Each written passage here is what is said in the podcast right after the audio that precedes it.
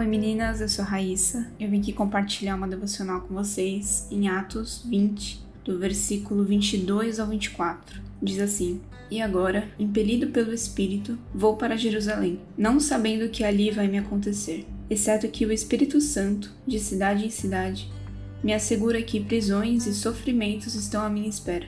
Porém, em nada considero a minha vida preciosa para mim mesmo, desde que eu complete a minha carreira e o ministério que recebi do Senhor Jesus para testemunhar o Evangelho da graça de Deus.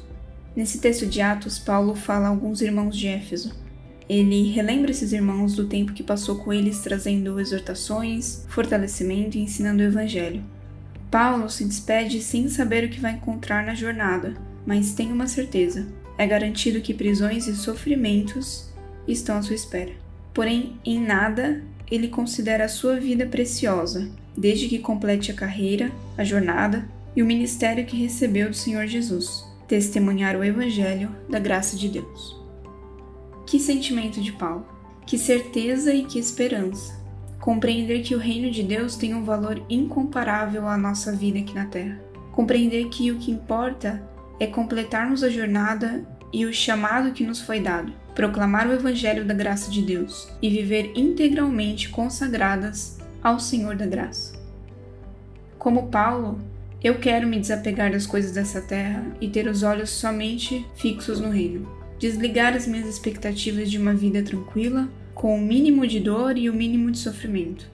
Como Paulo, não quero mais considerar minha vida preciosa, às vezes até preciosa demais, não quero amar e me apegar aos meus conhecimentos, conquistas, metas, rotinas, bens materiais, estabilidade, mas eu quero crer com alegria que o sofrimento garantido nessa terra não pode ser comparado com o reino e o porvir.